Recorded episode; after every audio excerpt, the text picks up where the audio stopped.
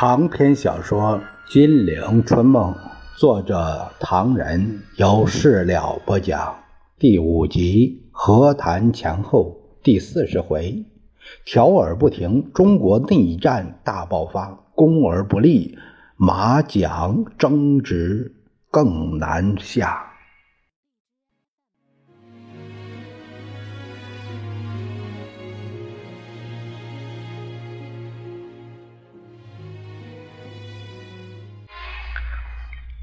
话说蒋介石放手为攻，觉得双方实力悬殊，这下子定能成功，好不得意。于是，在孤岭三日一小宴，五日一大宴，整天同马歇尔、司徒雷登等人守在一起，静待山下好消息。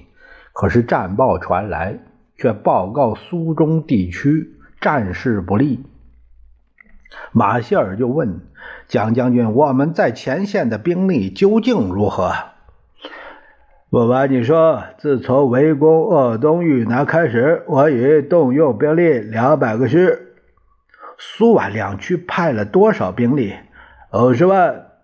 共产党宣布说，我进攻他们的中原解放区是全面内战的信号；我进攻他们的苏南解放区，则是内战全面爆发。现在真的爆发了。目前的战报虽不好，但我有四百三十万人，他们只有一百二十万人，更何况装备远不如我们。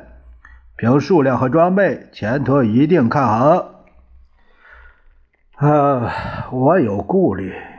马歇尔沉吟着说：“这样吧，为了配合蒋将军的计划，我来个更密切的合作。”他嘱咐随员：“下面几件事情都是急迫的，请你分别通知。第一，我们送给中国三百七十一艘舰艇，希望在最近期内送到。中国的内战已经全面爆发，湖河地区必须用舰艇，呃，不可以迟到。第二，陈纳德将军同蒋将军的交情可很好，这一次中国内战，十四航空队不便参加，但陈纳德将军的空中运输公司应该从速建立。”蒋将军告诉我，他们谈的差不多，现在给他明确的任务，要他成立公司之后，立刻担负中国政府对东北、华北、华中各战场运输人员以及军用物资的任务。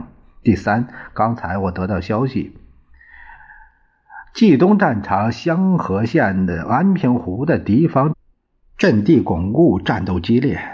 你赶快给我们海军陆战队拍电，要他们同蒋将军的部队直接合作，联合攻下对方阵地。第四，给空军部顾问拍电，组织蒋将军的空军出发延安轰炸。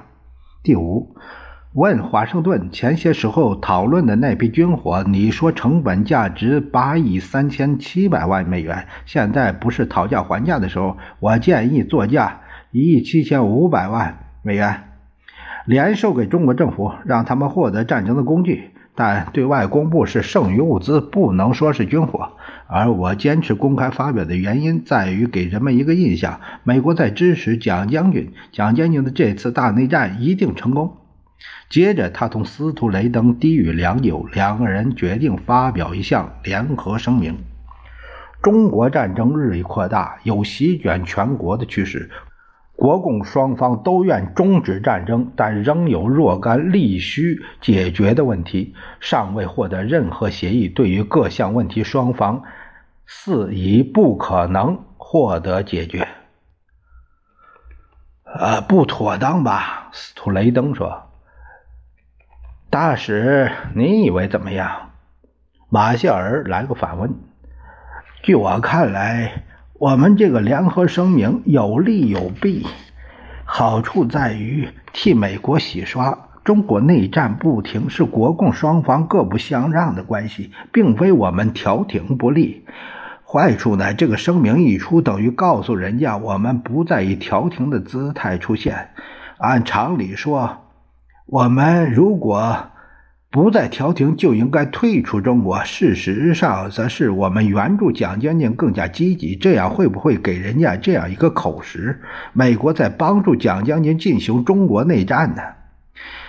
啊，我看不用考虑。马歇尔说：“事实上，延安方面早已在指责我们。”啊，还有，斯图雷登说：“对方一再指责说，中国内战是美国造成的，包括军火在内，没有一样不是来自美国。如今拖了这么久，我们两个人忽然发表声明，会不会又给人讥笑，说这个声明是证明美国在消灭共产党的计划方面碰了钉子，露了马脚呢？呃，我看也不必考虑，反正是一个样子，我们只要做得漂亮，继续调停好了。呵呵，司徒雷登失笑了一下，说：“调停，调而不停的调停。将来我如果写回忆录，今天这笔账不知道怎样记载才合适呢？”啊！众人皆笑，但回到南京以后，笑不出来了。中共代表团以长函质问马歇尔和司徒雷登，问他们调停怎么解释。司徒的秘书傅静波读信说：“我们遗憾地告诉你们，你们的大骗局已经在中国，在全世界人士之前暴露无遗了。以前的且不提他，最近马歇尔将军和司徒雷登大使的声明，认为国共问题已不可能获得解决，充分说明了你们在中国内战火上浇油的做法。你们。”已不准备再以调停者的面目出现了。你们如果真的调停，请问把军火压价供给国民党居心何在？把三百七十一艘军舰送给国民党的作用何在？训练国民党空军轰炸延安的用意何在？你们美国海军陆战队联合国民党军队在进攻冀东解放区的目的又何在？陈纳德组织空中运输机构在东北、华北、华中各战场的服务又说明了什么？好厉害呀！马歇尔挠挠脑袋，哎呀，你看怎么回答他们呢？司徒紧绷着脸，大家商量商量吧。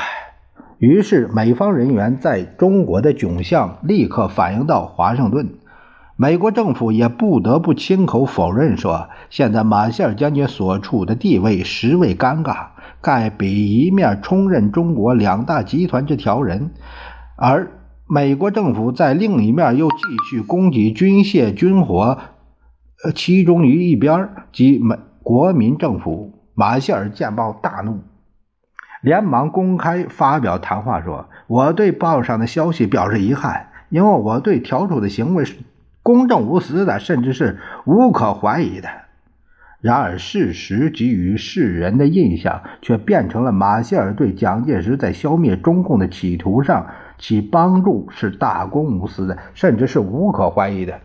马歇尔甚为尴尬，嘴上还挺硬，九月间还给中共代表郑重的宣称：如果共产党怀疑充任调人的公正，那么只要中共照此通知他，他立即退出谈判。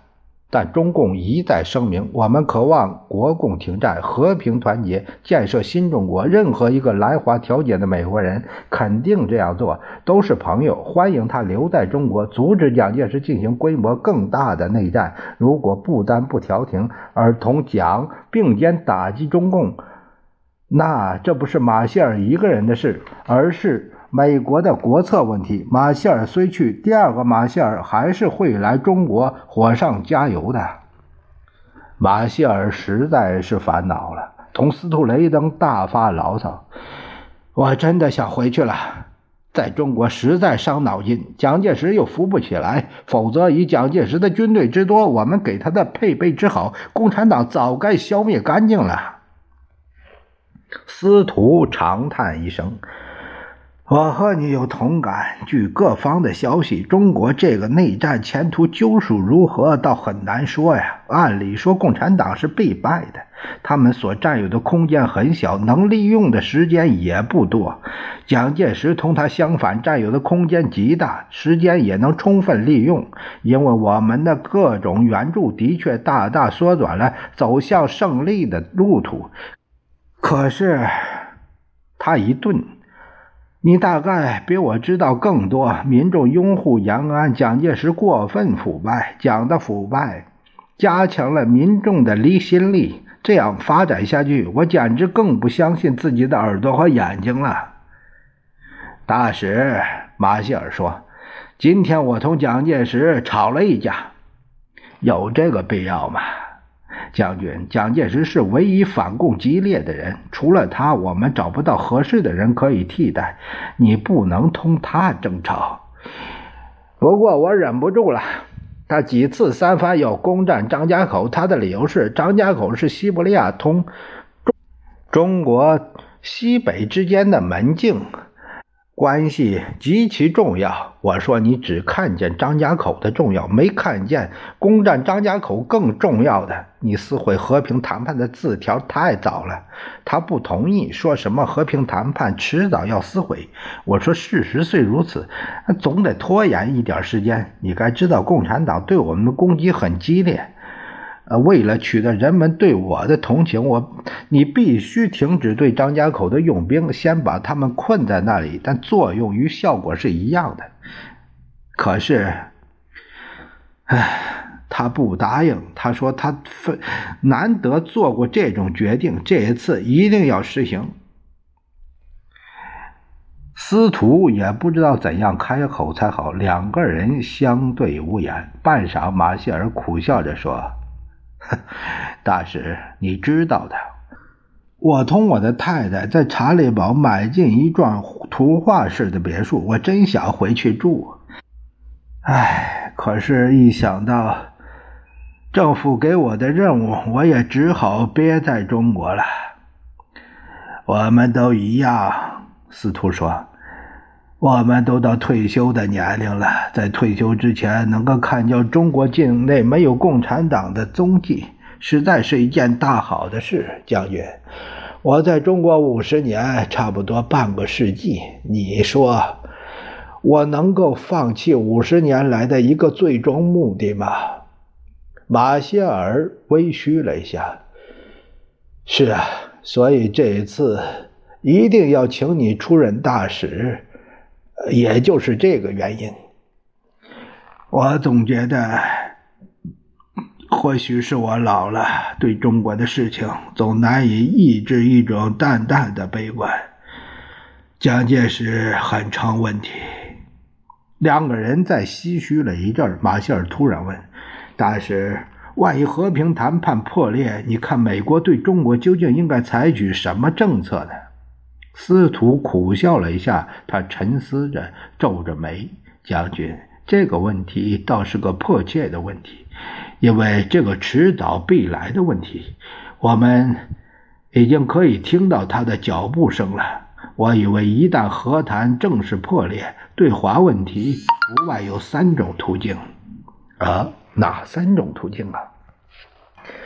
第一。”司徒伸出一根手指，给蒋介石以充分积极的援助，尤其是在军事方面给蒋介石以极大的援助，希望他们能够实行我们曾经指出过的重大的、众多的改革，而且规定每一项改革的实现作为进一步援助的条件。第二，我们放弃这样做，在舆论和。中国实情面前，停止给蒋介石援助，随波逐流，没有自己决定的计划，而只有等着瞧，等机会。第三，我们甚至连第二个办法都不要了，干脆退出中国，完全退出中国，不再参加中国内部的事情。你看怎么样，将军？你赞成哪一种？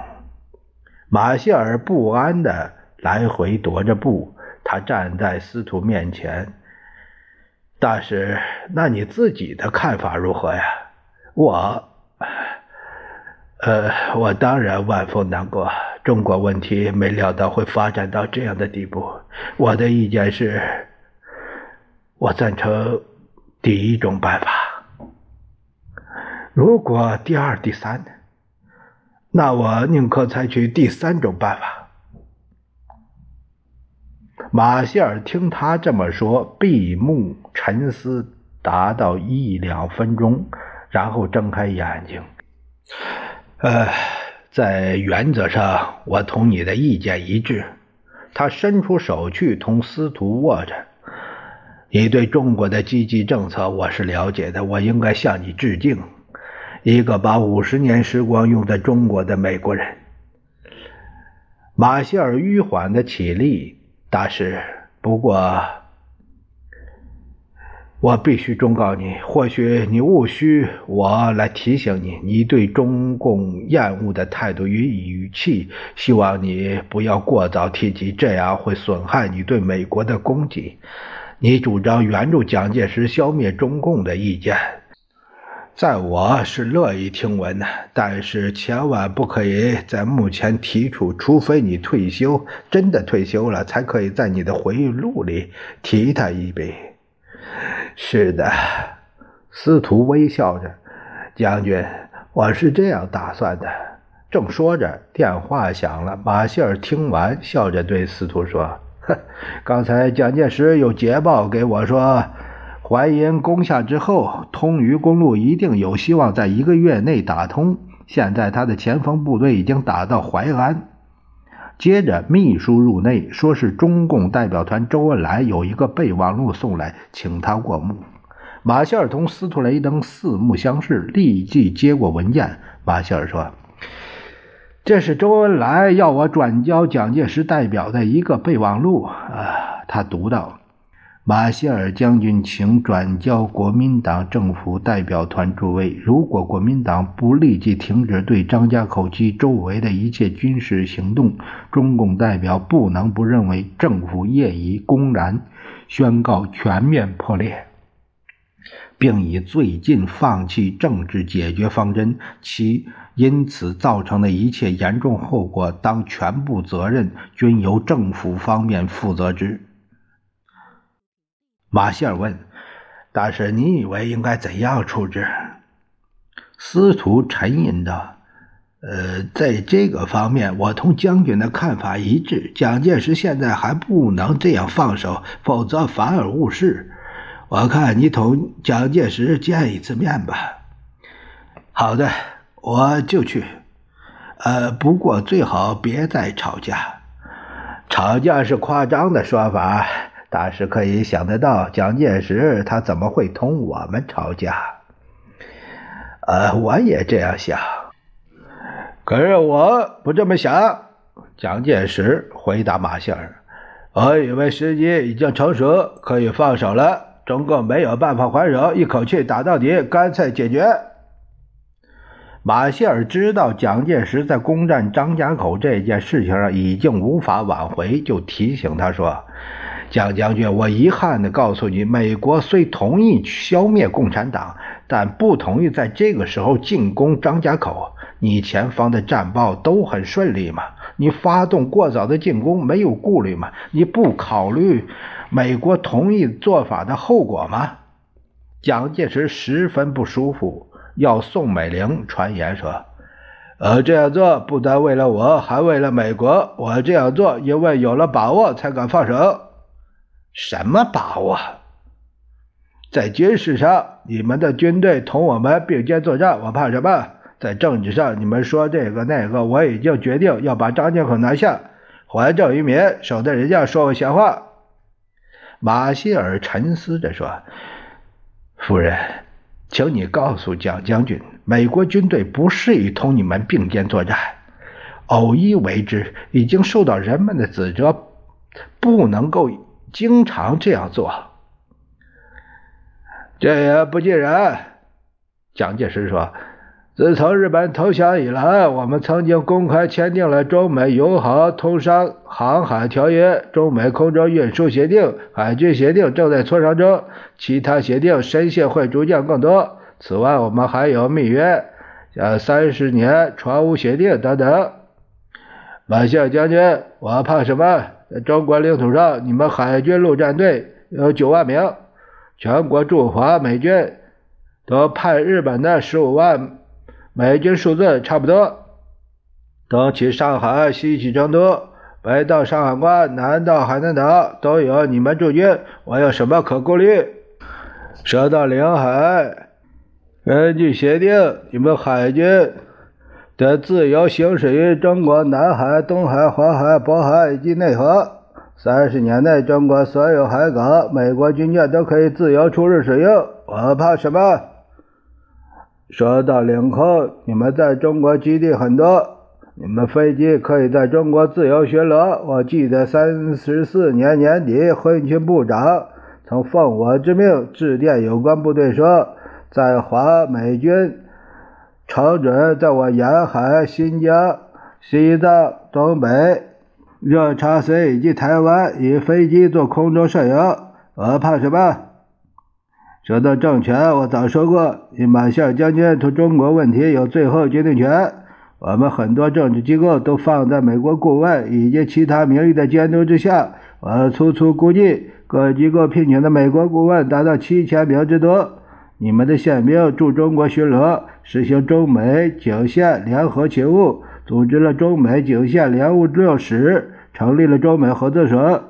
说到军权，你们的军事顾问达一千余人，随意可以搜集中国的资料。我放放心心交给你们了，我还怕什么？说到财政权，法币归美国帮忙，金融系统全都是美国金融系统一部分。我们海关总税总务司也是你们美国人，他掌握了中国海关管理全权。马歇尔惊讶蒋介石说个没完，他笑着问：“蒋将军，你今天说的很多，好像在算一笔总账，不背了吧？”“不。”而说完以后，你便知道我为什么敢在这个时候进兵张家口。刚才说的财政，现在我把外交、司法、经济、文化、教育的情况告诉你。马歇尔只得听蒋介石唾沫横飞地说下去。说到司法，我们组织了中美商务公断委员会，恢复了你们美国领事裁判权。我们又有一个协定，一切美国军事人员在华如犯刑事案件，皆由本国。军事当局单独制裁。他根据中国政府与联合国救济总署基本协定，联总借用给中国服务人员对于任何法律上传讯手续都可豁免。恢复了你们的治外法权，这个对你们方便不少了吧？说到经济权，铁路在你们掌控之下，中美合作，粤汉、川滇。两路开始，你们获得内河的航权，又准许外国游轮驶入南京、芜湖、九江、汉口四铺装卸货物。现在英国和日本也要如法炮制了。我们又允许你们在一切工厂投资，组织了中美农业技术合作团。中国的工矿业、农业权、渔业权、商业权等等相继。给了你们不少方便，你们对我消灭中共计划只是时间上的不同，为什么不可以提早？说到文化教育，你们美国人在中国有信仰、礼拜、设立学校、传教、传授和其他知识的自由，根据中美商约，不受任何妨碍侵扰。你们经过对华文化教育的自由活动，教育基金的形式对中国文化教育发生了重大影响。此外，我又把许多中国重要文物古迹运到了美国。蒋介石一口气儿，马歇尔将军。此外，还有美国向中国移民的自由权等等，这些你们也知道。中共在攻击我这样做的时候，我从陆地到海洋，从天上到矿藏，从内政到外交，从政治经济到文化教育。从现在到将来，中国对美国实在够朋友了。为什么一定要反对我在这个时候进攻张家口？马歇尔见他十分理直气壮的样子，他心中好笑，嘴上却说：“蒋将军说的很对。”为其中美一家，所以我才反对在今天攻下张家口。理由是我们不想把撕毁合约的责任放在你的肩上。对于国际舆论、国内反应，不能不多加考虑。蒋介石狞笑着说：“呃，你们有人说我独裁，说我不民主。现在我要还政于民，总可以把国际舆论、国内反应扭转过来了吧？”我当然放心，你的还政于民不会做得过火，但我希望你要仔细审慎去做，一不会出漏子，二不会引起反感。呵呵呵，你们美国人的选举给了我好多帮助，我已经找到参考了。你们大选时很多人没有选举权，我的做法也差不多。我国民党通过一项誓词，就是人民要宣誓，事已至成，服从总裁命令。你说还有什么顾虑呢？马歇尔一再沉思，他反问着说：“那么，中共问题以及中共的同路人、民主同盟等等，如果不参加国民大会，你有准备怎么办呢？”不考虑，他们不参加算了。我们应该把话题拉回来。无论如何，张家口的军事行动应该慢一步才对。已经无法挽回，什么都准备好了，眼下要攻下来了。马歇尔十分不快，他样样的说：“那中共如果指责我们破坏协定，怎么办？连解释的口实都没有。不必要，我会同时下令召开国民大会，表示还政于民，天大的事情都会冲淡，甚至抵消。”我没有那么乐观，马歇尔绷着脸。我所得的情报是，前方军事情形远不如我们所想象的顺利。你别说攻张家口、攻延安也可以，但这些都是表面。他们会把空城送给你，然后再撕裂你的身体，一如像对付日本兵似的。他们的战略战术你不会不知道的。现在情形不同，蒋介石反驳着说。十年剿共，并没有美国兵并肩作战。现在你我不分彼此，中美两国合作，我想不出什么理由不把中共消灭。就是早了点儿，马歇尔愤然地说：“这样做，且不提效果如何，你我在撕毁谈判变成了有目共睹，美国绝对不会同意。而自己负责。”那美国的援助要重新考虑。蒋介石明知道美国少不了他，他失笑着说：“任何由你们决定，反正目前已经运到各项物资和你们的军队，足够消灭中共。”不表马歇尔愤然离去，却说司徒雷登在大使馆接见各报记者，面临几个无法回答的问题，是大伤脑筋。记者们在问。大使先生，美国兵迄今还在中国，数目庞大，北上作战，这说明了什么问题呢？大使先生，报载一九四五年九月到今年一九四六年七月，只是上海一地美军肇事日弊数起，由于暴行而死伤的人达到一千五百人，被欺诈、抢劫、侮辱、强奸、奸淫的，遭受损失的不在其内，这说明了什么呢？大使先生，前线日报统计，美军吉普车伤人事件，单上海一地，一九四五年九月十二日到今年的四六年一月十日，共有四百九十五起之多，碾伤两百二三十六人，死伤十八人。黄浦江中，美舰经常撞沉小船。据联合晚报四六年六月二十六日统计，十一个月来。中国小工死了六百六十名之多，大使先生对这个有什么意见？司徒雷登强打着笑：“各位记者先生，美国兵在中国出于不得已，因为我们在调停你们的内战。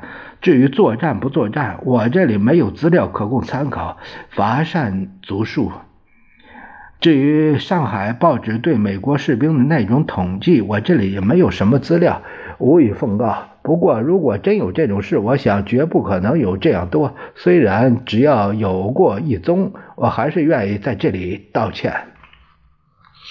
大使先生，有一个记者又再问：“我们也很抱歉，在这里把这些令人不愉快的数字告诉你。也就在这个期间，美国兵殴打和杀害中国人的事件，据前线日报。”征引政府机关的统计，一九四五年十月份共六起，十一月份十四起，十二月份三十一起。你们美国兵抢劫事件，据政府机关统计，一九四五年十月到一九四六年一月十日，一共是三十一起。这个说明了什么呢？这个我一定要查。他吩咐傅静波，请记下来。大使先生，又一个记者问：“你们的军队除了已经有人问过的，还有一项应该向大使先生说一说。”好的，请说。那是强奸。那记者愤愤地问：“今年六月二十八日，你们大批美国军队开到重庆汇仙大厦女浴室，侮辱正在沐浴的妇女，这种行为或许是你们习惯的，但是我们中国人不能容忍。”大使先生，整个大厅立刻陷入了沉寂。还有，不久之前，你们军队又在北平强奸北大女生沈从。以致引起全国各地的反感。我们不知道这样发展下去，你们军队还会闹出什么乱子。而且我要告诉大使先生，刚才讲的案子只是比较特殊的。大家如果不怕耳朵脏，我可以再说一个：川西基地，川西基地好几万民工在筑机场，你们的官兵竟把女工抱到厕所里去强奸，请问这成什么世界？这个招待会当然不可能愉快，记者们纷纷离去，司徒也急忙找到马歇尔，告诉他这番经过。两人商议了一阵儿，只见第二天，国民党在口头上、在文字上为美国军队辩护道：“酒后失检，各国军所不免。对于这事项事件，美军不应负责。以醇酒妇人治疗。”盟友的思想病不失为待客之道，等等。这些入侵的军人就这样在中国留下来了。这正是宁赠友邦，不与家奴。这种局面，你看如何？